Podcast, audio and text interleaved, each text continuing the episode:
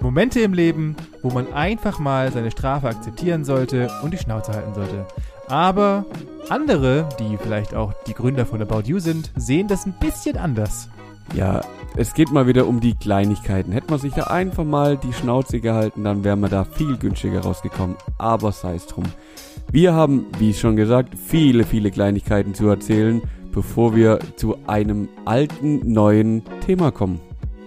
Es ist mal wieder Zeit, den Gomme-Mode zu aktivieren und den Bruder die neuesten Sachen vorzuschlagen, was dieses Jahr ansteht. Ja, ich rede natürlich von den Jugendwörtern. Es ist wieder Zeitmangel.